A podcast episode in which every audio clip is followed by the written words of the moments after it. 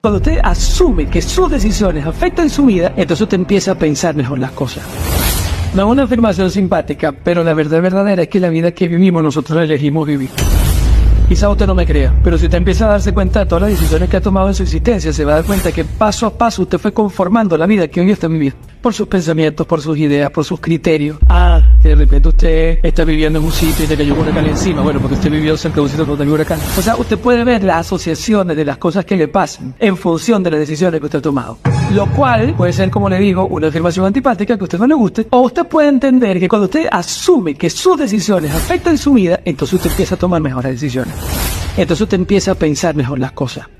Entonces usted empieza a meditar mejor cada paso que da, porque sabe que hoy, o en 20 años, lo que sucedió nació de sus propias decisiones.